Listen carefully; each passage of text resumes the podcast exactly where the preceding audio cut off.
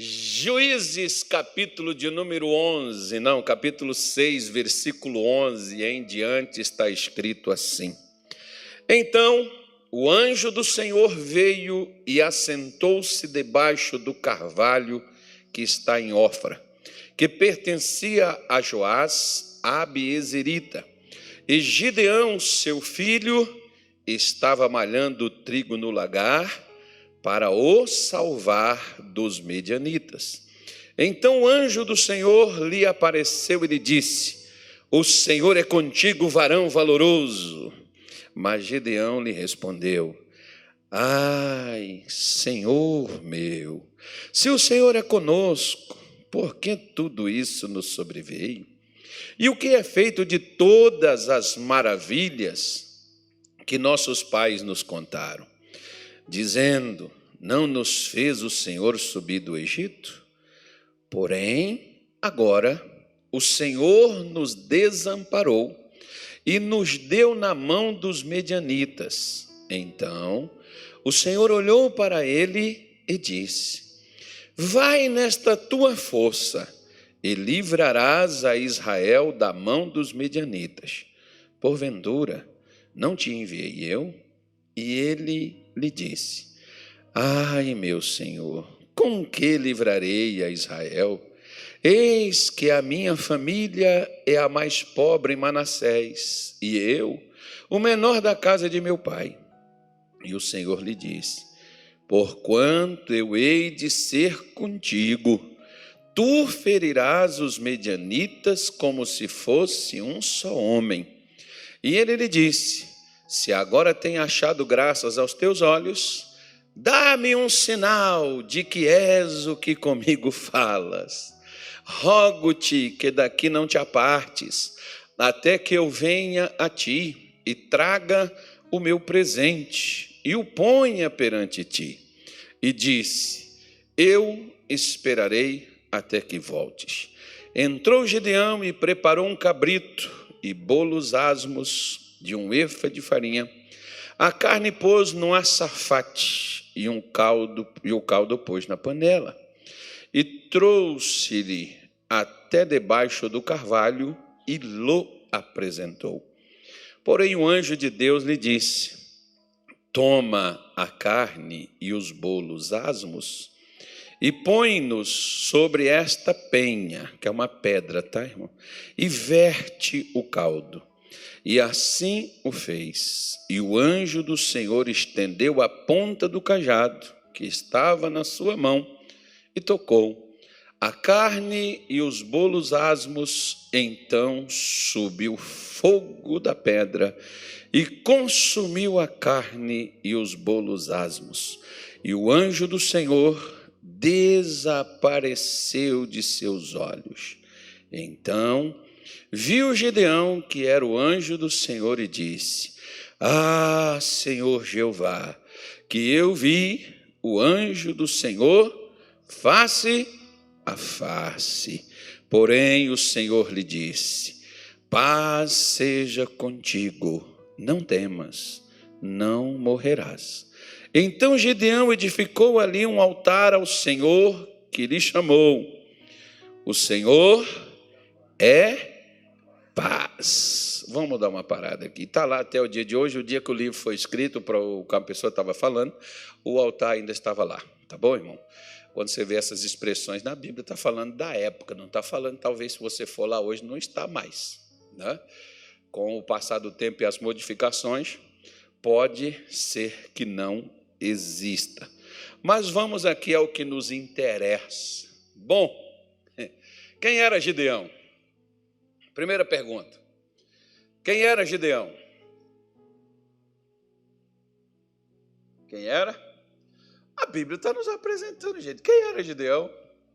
Você acabou de ler comigo?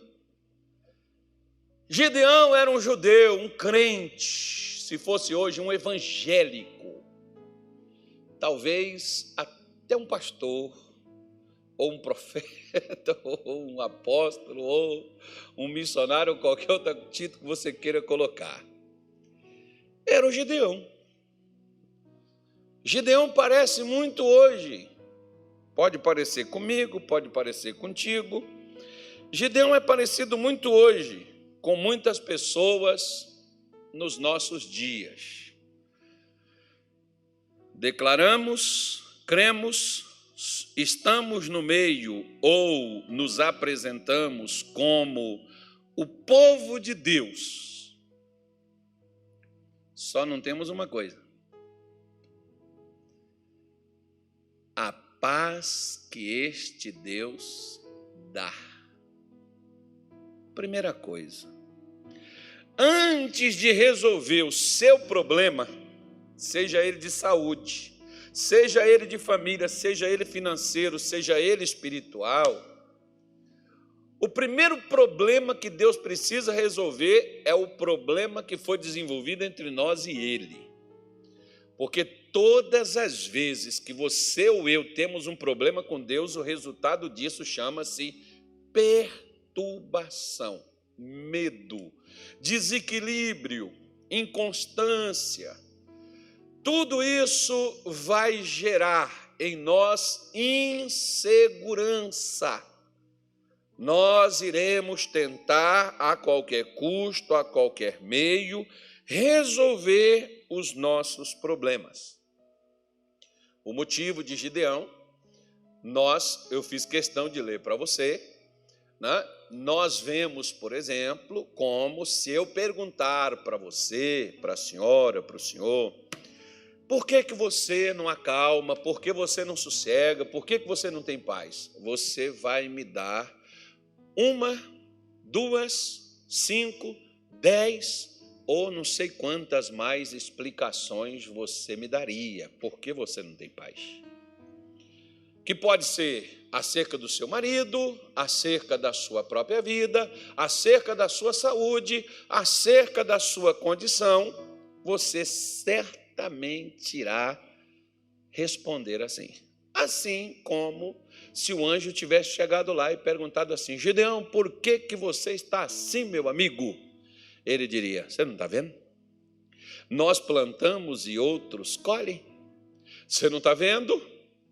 Eu estou aqui no lugar apropriado para a colheita das uvas e para realização para fazer o, o, o, o, vinho, e Gideão estava ali no local inapropriado para colher o trigo, tentando proteger e tentando esconder do inimigo que todas as vezes vinham, levava o que era para Israel e o que eles não levavam, eles destruíam. E a Bíblia diz que Israel se empobreceu muito por causa da presença dos medianitas. Quando existe uma presença destrutiva na sua vida, na minha vida, a gente vai empobrecer até de pensamento.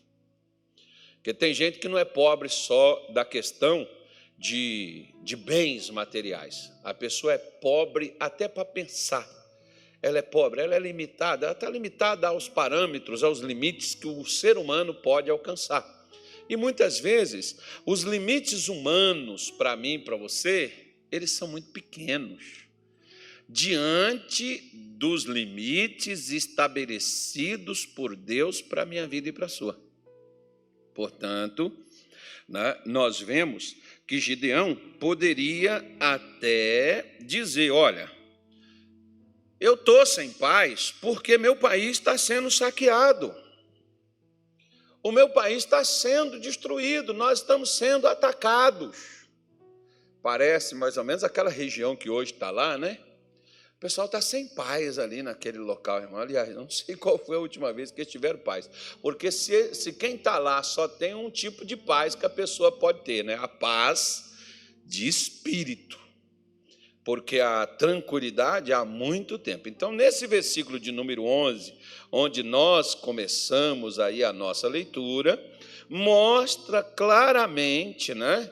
Que o anjo do Senhor estava ali, naquele local, onde Gideão, ele apareceu, onde Gideão estava tentando salvar o trigo. Quem é que estava tentando salvar? Quem? Quem? Quem? Você está tentando fazer o quê?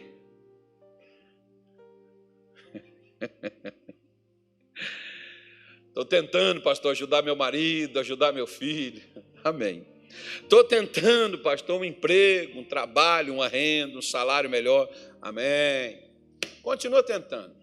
Vai fazendo, vai lutando, toda uma luta, pastor, uma batalha, está uma guerra, pastor, a minha vida. Isso. Vai mesmo para a guerra, batalha, luta, né? Enfim, faz o que você acha que vai solucionar. Gideão fazia o que ele achava que iria resolver, tentando tirar um pouco do trigo da mão do inimigo. E nós vemos que ele não conseguiu isso, né, irmão? Às vezes a gente tenta coisas que a gente jamais vai conseguir. Mas eu vou dar a você mais um motivo por que ele estava preocupado. Está né? Aí no versículo de número 11. E ele também né, tinha o problema que eles plantavam, mas quem colhia os alimentos eram os medianitas. O versículo 4 nos mostra isso no mesmo capítulo 6. Gideão também se preocupava em perder sua colheita, malhando trigo no, no, no, no lugar escondido no lagar, um local apropriado para a fabricação de vinho, que o versículo 11 eu já te falei. Né? Então ele estava tentando, ali num local escondido, resolver um problema. Mas deixa eu te falar, eu, eu tenho umas coisas sobre esse negócio escondido, irmão, que não é a mensagem de hoje, mas às vezes o escondido te ajuda. Como assim? Esconder as coisas dos outros? Não. Não é esconder do seu marido, do seu filho, esconder dos seus amigos, esconder de sua família. As coisas vão te ajudar. Isso vai quebrar confiança. Isso vai fazer com que as pessoas elas não acreditem em você, uma vez que elas descubram que você não confiou nelas e que você não foi correto com elas. Você quebra um vínculo chamado vínculo da confiança. Quando você esconde as coisas das pessoas.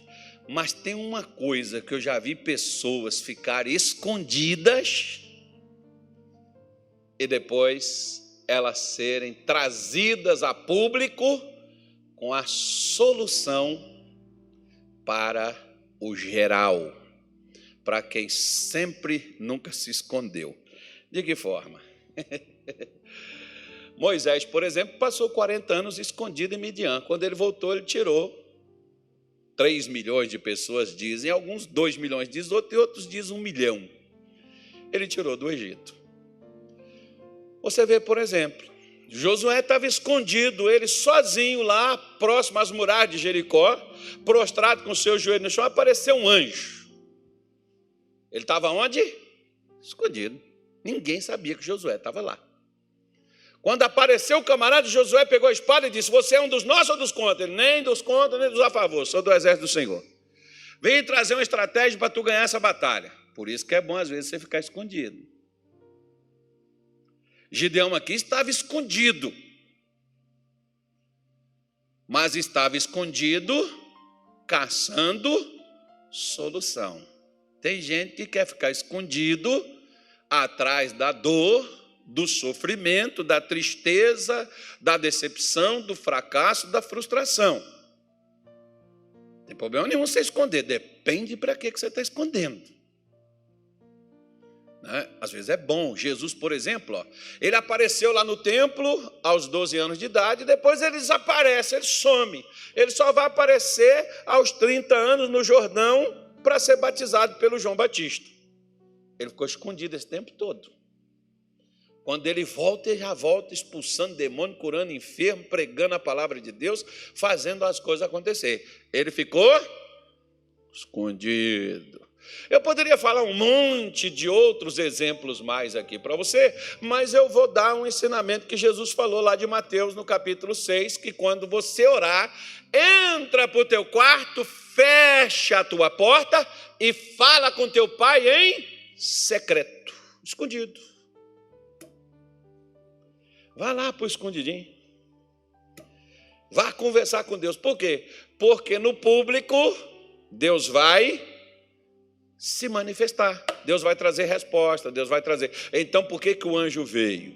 Porque Gideão está lá no lugarzinho escondido, tentando solucionar, embora ele não sabia se aquilo era o necessário, mas ele estava fazendo algo para resolver o problema.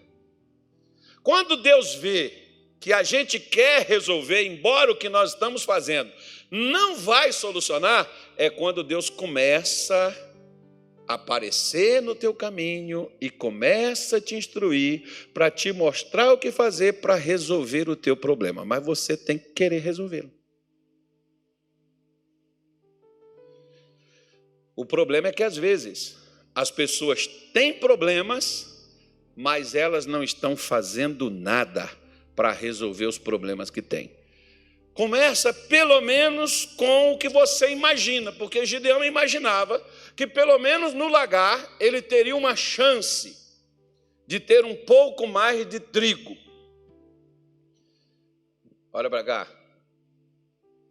Deus não quer te dar um pouco, Deus quer te dar tudo que Satanás tirou de você. Ele não quer devolver uma parte, ele quer devolver tudo. Enquanto Gideão estava lutando por um pouco, Deus tinha a nação inteira para dar a Gideão não só um punhado de trigo. Às vezes a gente, por exemplo, a gente limita. Eu falei para você que a gente limita Deus. A gente vai limitando ele, mas vida que segue. Bom, vamos ver mais desculpa que Gideão tinha. Versículo 13: Gideão se sentia desamparado por Deus, porque ele diz assim: Não nos fez o Senhor subir do Egito, porém agora o Senhor, o que, que o Senhor fez? Nos desamparou. Olha para cá, você já deu essas crises de achar assim: Deus não me ama, Deus não gosta de mim, Deus não se importa comigo, Deus não, Deus não me responde, pastor. Você já teve essas crises? Eu já. Talvez você até está tendo elas nesse exato momento. Para que, que eu nasci? Eu não sirvo para nada. Minha vida não anda, nada dá certo para mim. Eu acho que eu sou um erro. Você já pensou assim? Os maiores homens de Deus também já acharam que eles eram inúteis, irmão.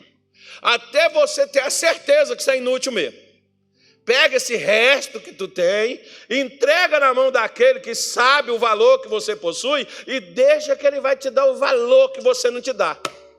Simples assim. Você entendeu? Essa frase eu li uma vez numa barbearia, não, num salão de beleza, mas, é, mas, era, mas era uma barbearia mesmo. Lá no Rio de Janeiro tinha um quadro com o coração todo quebrado, mas moído em pedacinho, que parece aquele cara que quebrou o vidro e depois pegou uma marreta e foi assim, ó, batendo nele até ficar só os pedacinhos pequenos, minúsculos. E aí tinha um coração desenhado e aquela frase embaixo do coração que dizia assim: para Deus consertar um coração quebrado, basta você entregá-lo a Ele. Eu gostava quando eu ia naquela barbearia cortar meu cabelo, eu ficava olhando para aquela frase e, puxa vida, quantas pessoas que não curaram seus corações quebrados porque não tiveram coragem de entregar a Deus o que estava quebrado, para Deus poder restaurá-lo. Mas ele tinha essa desculpa. Como eu, por exemplo, e você pode olhar e dizer assim: se eu estou passando por isso é porque Deus quis. E se eu estou vivendo essa situação é porque Deus quer. E quando Deus não quiser, Ele vai levantar, Ele vai parar o mar, vai parar o vento, Ele vai tirar o diabo das minhas costas. Quando for a hora, o momento certo, Ele vai fazer a obra. Vai sim.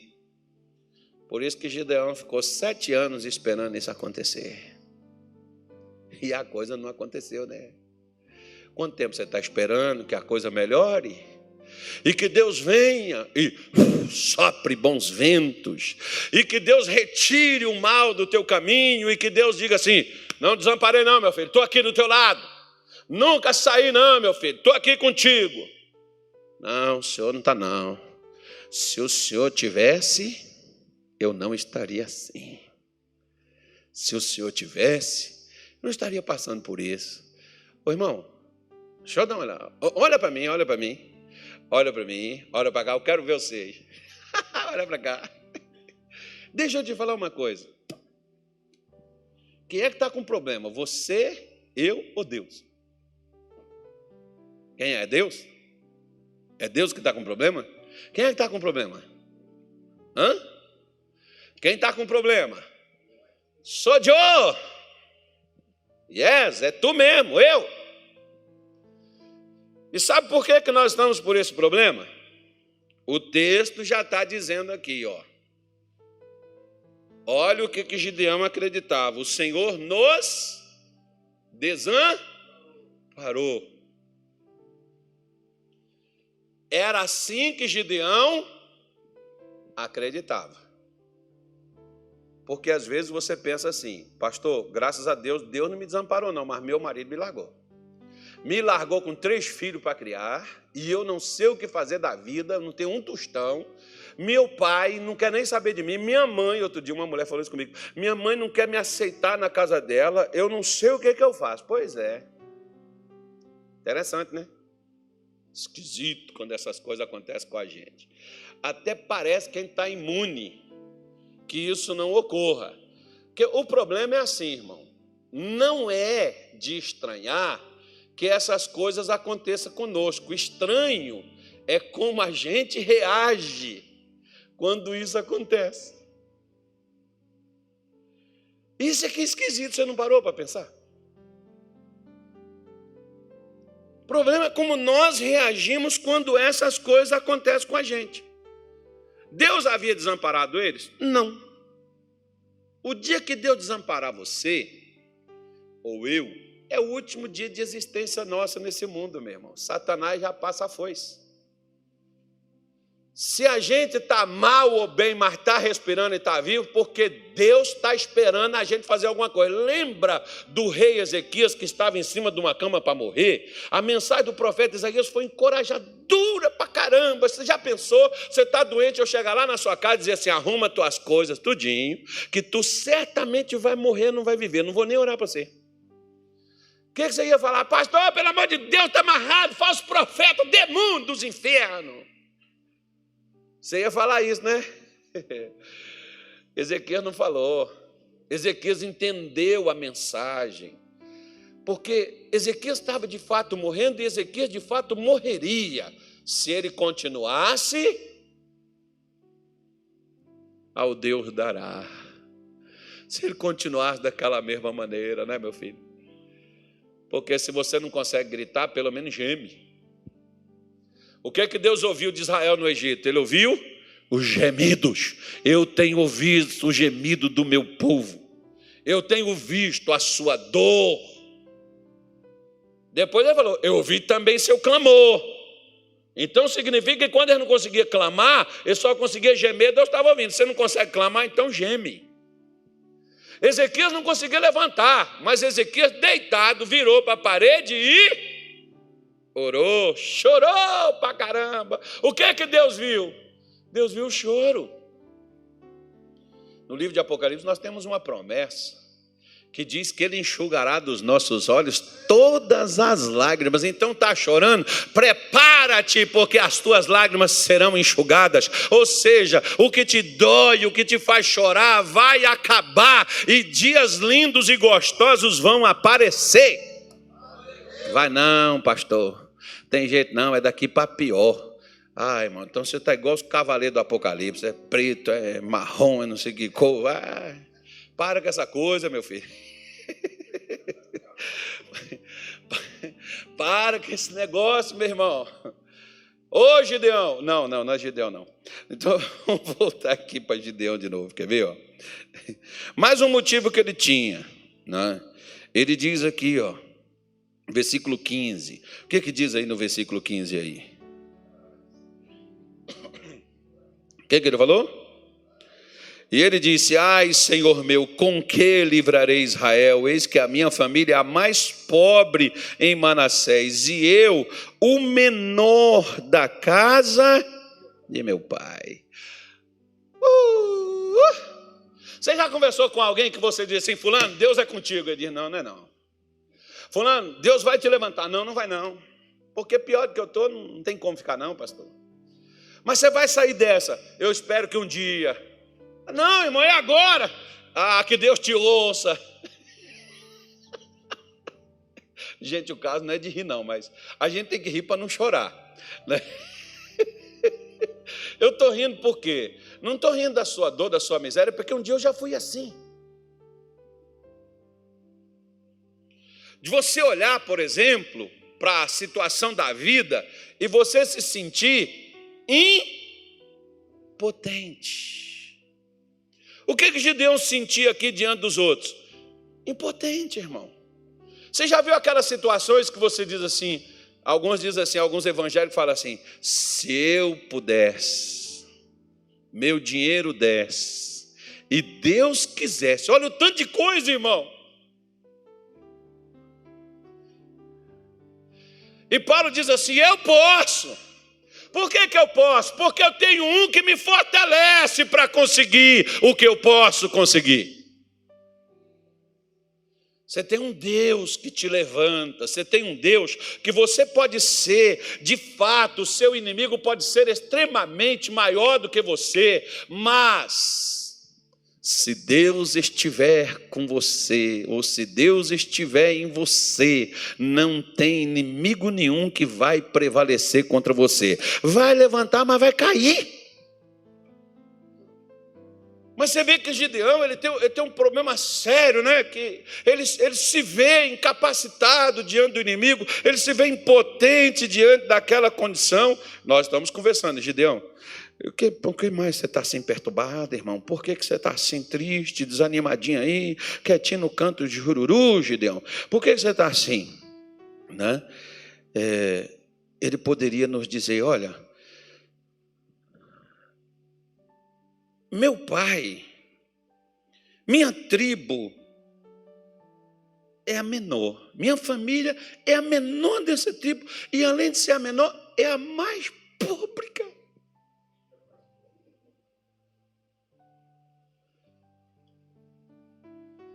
Como que nós vamos mudar essa história?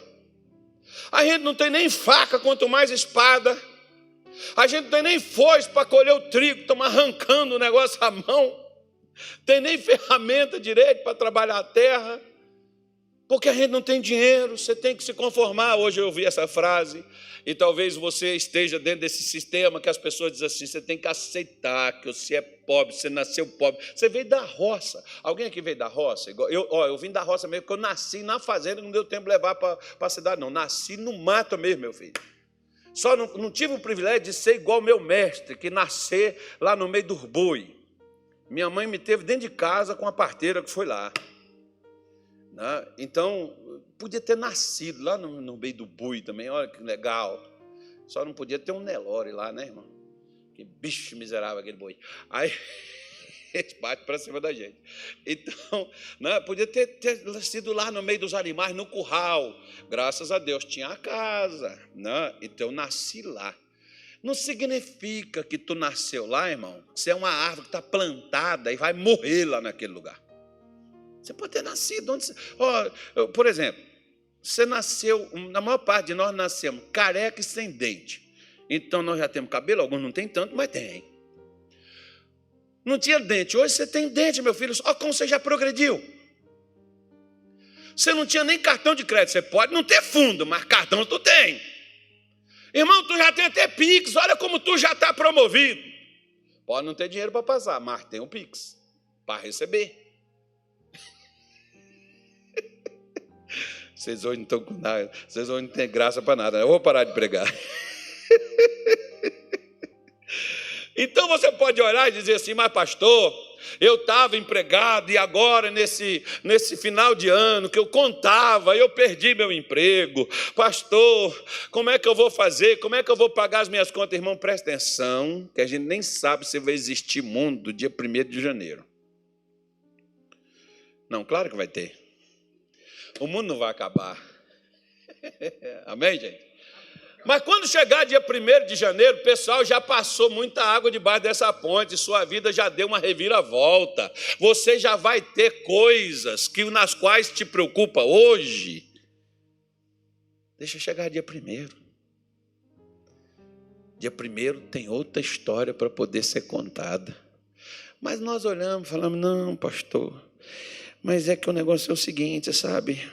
que se eu tivesse pelo menos alguma coisa em mente para poder receber, pastor, o negócio é que se eu tivesse pelo menos comida em casa, eu tivesse assim, sabe, um bom supermercado, até que eu não falaria nada, que aguentaria.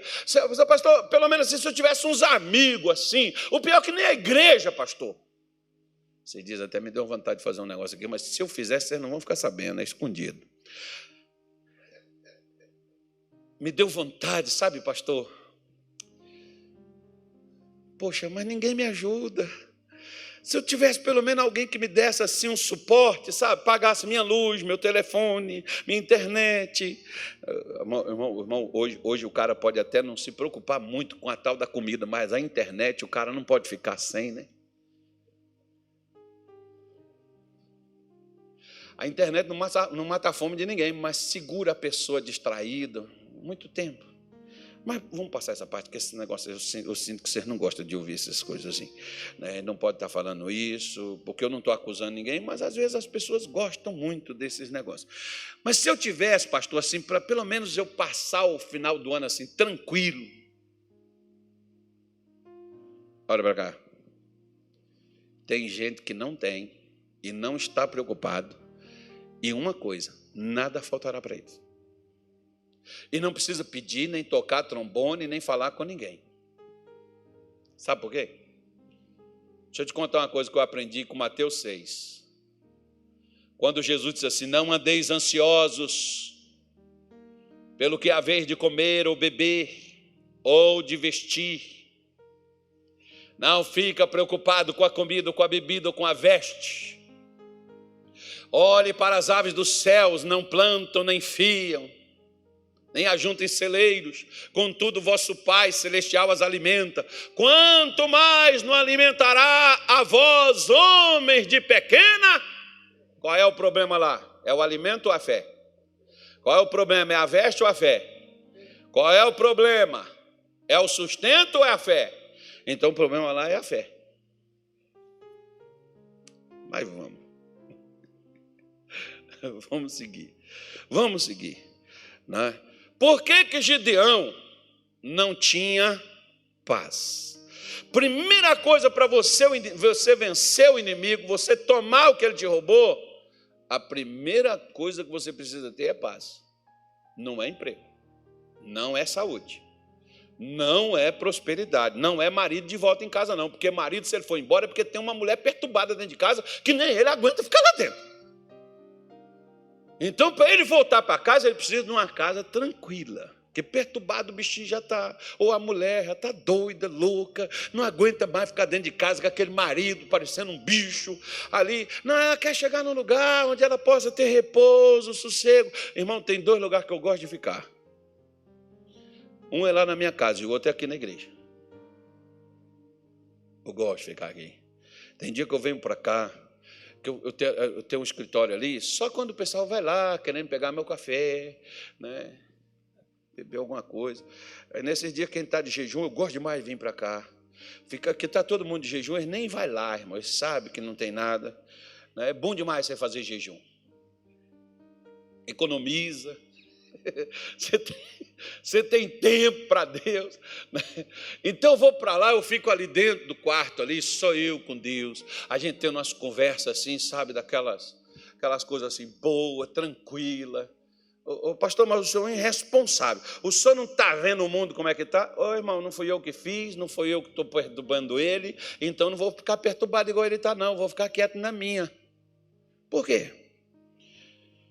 Por que será que Gideão não tinha paz? Por quê? Por que, que ele não tinha paz? Hum? Por quê?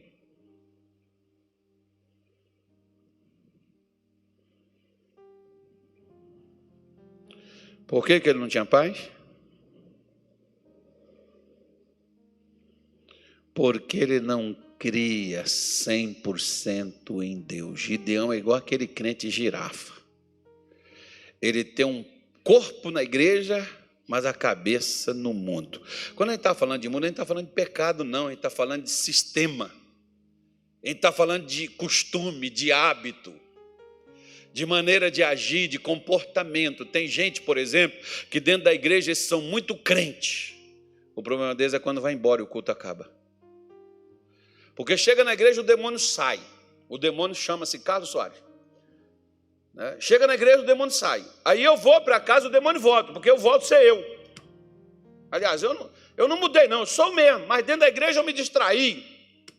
E lá em casa, a igreja deveria continuar na minha casa, mas eu não levo a igreja para casa. Eu começo a questionar. Por que está acontecendo isso? Olha o versículo aí, ó. Por que, que tudo isso nos sobreveio? O que é feito dos teus milagres? Ou seja, o Senhor perdeu a capacidade de agir, o Senhor não interfere, o Senhor não opera mais, o Senhor não está mais aqui, o Senhor foi embora. Por que, que o Senhor foi embora? O que, que adiantou nossos pais falarem que lá no passado o Senhor interferia, o Senhor fazia grandes manifestações e hoje nós estamos aqui sendo envergonhados? Por que, que Gideão estava assim, irmão?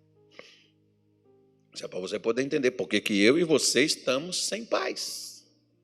Desanimados, chateados, tristes, desencorajados, abatidos, cansados, sobrecarregados, oprimidos. Porque a gente vive do que os outros falaram ou o que os outros estão falando. Deus não quer que você saiba dele no passado, ele quer ser o seu presente. Ele, por exemplo, quando apareceu para Isaac, ele diz assim: Eu sou o Deus de Abraão, teu pai. Mas ele queria ser o Deus de Isaac. Depois ele aparece para Jacó e ele diz assim: Eu sou o Deus de Abraão e o Deus de Isaac, teu pai. Depois ele aparece para Moisés e ele diz assim: Eu sou o Deus de Abraão, Isaac e Jacó. Ele quer também ser o seu Deus. Ele quer também fazer milagres na sua vida. Mas por que ele não faz, pastor? Porque você não crê. Por que você não crê? Porque você perde a sua paz com qualquer situação contrária que lhe vem e você perdeu o controle das coisas. Uma certa vez eu ouvi uma pesquisa que diz que na Segunda Guerra Mundial, pegaram os psicólogos, levaram ele para aqueles campos lá onde ficavam as crianças, órfãos, abandonados, se perderam dos pais, aquelas crianças da guerra. Aí levaram esses psicólogos para lá e tinha umas 300 crianças. Os psicólogos pegaram essas crianças e elas de noite não dormiam, choravam. O pessoal ficava pensando: é, é as bombas, é a morte, essas crianças viram tanta coisa. Um dia o psicólogo teve uma ideia, irmão. O que, que ele fez? Ele pegou umas crianças e separou, umas 30 mais ou menos. Todo dia na hora, e só chorava de noite. Durante o dia estavam tranquilas, estava de boa, brincava, conversava, interagia com a outra, só de noite que chorava. O problema nosso é a noite, né? A noite está escuro, a noite.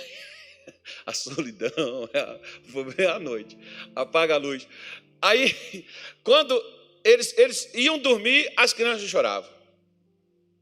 Aí esse psicólogo separou uns 30, colocou de lado e eles davam a comida, o jantar, para aquelas crianças jantarem, e para esses 30, o psicólogo entregava um pão na mão deles.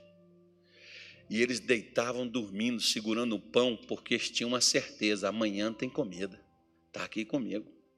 Todos eles dormiam profundamente, não choravam. Mas os outros que não davam o pão choravam a noite toda. Qual era a preocupação das crianças? Tinham perdido o pai? Não. Era amanhã não ter o que elas tinham hoje. Por que, que a gente está preocupado? A gente está preocupado com o que a gente não tem. O que, que te preocupa? O que você não tem. O que, que tira a sua paz? O que você não tem. Porque você não diz assim, ah, eu estou todo perturbado aqui, que eu estou com um milhão de reais aqui para gastar, eu não sei como que eu gasto, rapaz. Ou eu estou na paz, uma perturbação na minha cabeça, eu não sei como é que eu vou fazer. Não está. A perturbação está na sua cabeça, você está devendo um milhão, irmão. Ou mais. E não deveria. Como assim, pastor? Bom, não foi o que Gideão fez? Por que, que ele não tinha paz? Ele duvidava de Deus. Porque no versículo de número 12, ele diz assim: ó, o anjo disse a Gideão que Deus está com ele. O versículo 12 está aí, ó. Então o anjo do Senhor lhe apareceu e ele disse: O que, é que ele falou? O Senhor. Hã? Fala com o doente que Deus é com ele, que Jesus carregou as doenças e as dores dele, se ele não consegue levantar da cama. Fala. Fala com a pessoa para ficar tranquila que Deus está à frente de tudo e vai dar tudo certo para você ver o que, é que ela te diz. Ela diz assim: que Deus te ouça. Mas qual é o problema aí? O problema não é Deus, irmão. O problema sou eu acreditar porque a gente pensa que Deus só é com a gente se milagre estiver acontecendo, manifestação poderosa, anjo subindo, fogo descendo. A gente só sabe que Deus é conosco se a conta está recheada, se a gente está com saúde, se a gente está por cima da carne seca. Aí Deus está comigo, porque o sucesso está na minha vida. Aí eu quero te perguntar: como é que você vai sair do fracasso se Deus só está contigo no sucesso? Como é que você vai vencer o problema se Deus só estará com você? Quando o problema for resolvido? Me diz. Me diz. Me responda. Em outras palavras, se Deus havia dito, o Senhor está com você, era para Gideão então ficar tranquilo, calmo, em paz. Mas os medianitas estão tá ali, os amalequitas estão lá, mas o Senhor está aqui. Maior é o que está em vós do que o que está no mundo, é o que diz a Bíblia. É o que diz a Bíblia. Por que, que Davi, quando ele vai lutar com Golias, qualquer um olhava e dizia assim: ó, gigante é Golias. Não, irmão, gigante era Davi. Por quê? Porque maior é o que estava com Davi do que o que estava com Golias. Quem estava com Golias? Os deuses dos filisteus. Quem estava com Davi? O Deus de Israel, no qual Davi diz assim: Hoje mesmo o Senhor entregará a tua cabeça na minha mão, eu cortarei a tua cabeça, jogarei o teu corpo para as aves dos céus, e todo mundo saberá que há Deus em Israel, e ele salva não com espada, não com lança, não com escudo, porque do Senhor é a guerra. Vou mostrar para vocês que tem Deus aqui. Você vê Davi preocupado, ai meu Deus, misericórdia, o cara é grande, Senhor, eu sou pequeno, eu sou menor, eu não vou conseguir. Você vê ele fazendo isso? Você vê Davi preocupado, perturbado, não dormindo, não descansando, agitado ali diante daquela. Não, você não vê, irmão, você vê o camarada tranquilo. Por quê? Porque quem está em paz não está com medo. Quem está em paz não está receoso. Quem está em paz não está duvidando. Quem está em paz tem uma certeza. Como Jó, ainda que ele me mate, nele eu confiarei. Eu não vou dar nenhum passo atrás, eu não vou retroceder, eu não vou aceitar, eu vou continuar, eu vou adiante, porque Deus está comigo. A certeza de que eu vou vencer, o que, que é? É porque Deus está comigo. Eu venci? Não. Eu saí da situação? Ainda não. Mas vou sair logo em breve. Já vi o caminho para poder sair. O caminho está onde? Está comigo. Alô? Não gosto de pregar essas coisas, o pessoal parece que a gente está contando história para isso. Mas vamos lá. Mas vamos lá. O anjo disse: Vai livre Israel, e eu te enviei, versículo 14. Né? Então Deus está mostrando para ele: Ô Gideão, vai lá. Não, o versículo 14 diz: Então o Senhor olhou para ele e disse: Vai nesta tua força e livrarás a Israel da mão dos medianitas. Irmão, qual é a força de Gideão e qual é a minha força e a sua? Não é o grito, é a fé. A fé é uma força tão poderosa que não é, não é a, a, a, o que faz uma pessoa fracassar é ela ter uma fé morta, a qual ela não usa, a qual ela não faz nada com ela. Você pode, Paulo diz assim: que adianta eu ter tamanha fé, mas não ter amor? Eu posso ter fé para transportar os montes, mas se eu não tiver amor, essa fé não vale para nada. O que, que Paulo está falando? Que, que adianta você ter fé, mas não ter ação. Sua fé não vai te levar a canto nenhum. Deus está dizendo assim, Gideão, cadê os medianitas? Estão ali. Vai. Você vai vencer eles. Mas, mas, mas, mas, minha família é pobre e eu sou menor. Vai! Use essa força que você tem. Qual é a força, Senhor? A fé. Ele tinha uma fé, mas ele não usava. Você tem uma fé, mas talvez você não está usando. Use essa fé que você tem, meu filho. E enfrenta esse problema. Bate de frente com ele. Olha, diabo, se você não achou alguém, agora aqui tem alguém de Deus diante de você. Vai ter que passar por cima de mim para entrar na minha casa. Então, na minha casa você não entra jamais, porque para você passar por cima de mim, você tem que passar por cima daquele que me habilitou para estar tá aqui diante de você. Daqui você não passa, é daqui para trás. Irmão, você tem que ser enjoado na fé. Você tem que ser chato na fé, irmão. Você é chato com os problemas. Você é chato para perturbar os outros, você tem que ser chato é com capeta, meu filho. Você tem que ser chato é com o diabo. Para de ser chato com sua mulher, seu marido, sua mãe, seu pastor. Não faz não. Ô pastor, eu vou chorar, não é procura o senhor mais. Não, irmão, procura. Procura que eu faço, repito tudo que eu estou falando com você de novo. mas depois tu vai me agradecer. né? Então Deus manda ele ir. E Deus garantiu que livraria. E ele perguntou: Com que livrarei? Versículo 15, coloca aí o 15 para mim. Ele perguntou para Deus: Com que, que eu vou livrar Israel? Sabe como é que foi que Deus falou com ele? Como é que você vai, como é que ele ia livrar Israel? Como é que você vai sair da vida que você está nela, irmão? Como é que você vai vencer seus problemas, irmão? Como é que você faz? Eu tenho que vir para a igreja fazer uma corrente de sete semanas, pastor. É isso aí, doido, manda você fazer. Ô pastor, o que, eu tenho que fazer? Ah, já sei. Vou pegar todo o meu salário, ainda mais agora, décimo terceiro. Tem que pegar o décimo terceiro tudinho dar de oferta. Entrega o Carloto aqui, ó. Traz o décimo terceiro que Deus vai abençoar. Amém, gente? Ninguém falou amém, viu, Carloto? Tá lascado, Carloto. Ninguém vai te dar nada, ó. Não, pastor, para a igreja eu vou trazer, eu vou dar minha casa, eu vou dar meu carro. Meu filho, meu filho, meu filho, meu filho, meu filho. Você pode até dar. Eu, eu não sou contra as pessoas darem as coisas, não. Mas se Deus manda você dar. Eu tenho gente aqui nessa igreja que já deu coisas aqui que eu nunca pedi.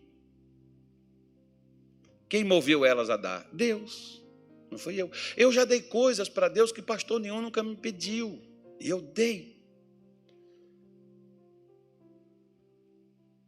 Uma vez, por exemplo, eu dei um carro. Era 40 mil, 40, 44 mil, 48 mil reais o carro. Eu dei. Aí quando eu ganhei um carro, ficou todo mundo assim com o olho no meu carro. Porque quando a gente ganha, as pessoas dizem, ah, é, Zé que é pastor. Não, já dei também, irmão. O que você, o que você planta, você colhe. Se você, quando, por exemplo, quando alguém faz aniversário, você não dá um presente, não reclama no dia que você não ganhar nem oração, não. Ou o pessoal não lembrar, meu filho. Pelo menos quando o pessoal fizer um aniversário assim, ó, você manda lá para sua mãe, para seu pai, para seus irmãos, parabéns, que Deus lhe abençoe. Falando isso hoje, é que dia hoje? Eu tenho que mandar uns parabéns para o pessoal da minha família esse mês. Hoje é, hoje é 12? Então tá longe, tá longe. É 13, né? É, 17. Tem um 17 e tem outro 19. Meu pai era 18. Era três dias de festa. Minha irmã, meu pai e meu irmão. Não, o irmão que é mais está acima de mim, é mais velho do que eu. É mais feio também ele. Eu estou mais bonito, mais conservado. Ele vai, ele vai brigar comigo, mas não tem problema não. Irmão é assim mesmo, né, irmão? É irmão de sangue mesmo. Então o que, que Deus disse? Com, com que que eu vou te livrar? Versículo 16. Vamos ver como é que é que ele ia livrar. O Senhor lhe disse: Porquanto eu hei de ser contigo. Como é que Deus vai livrar?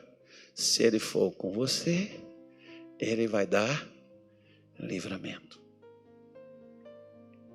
Ele vai te livrar.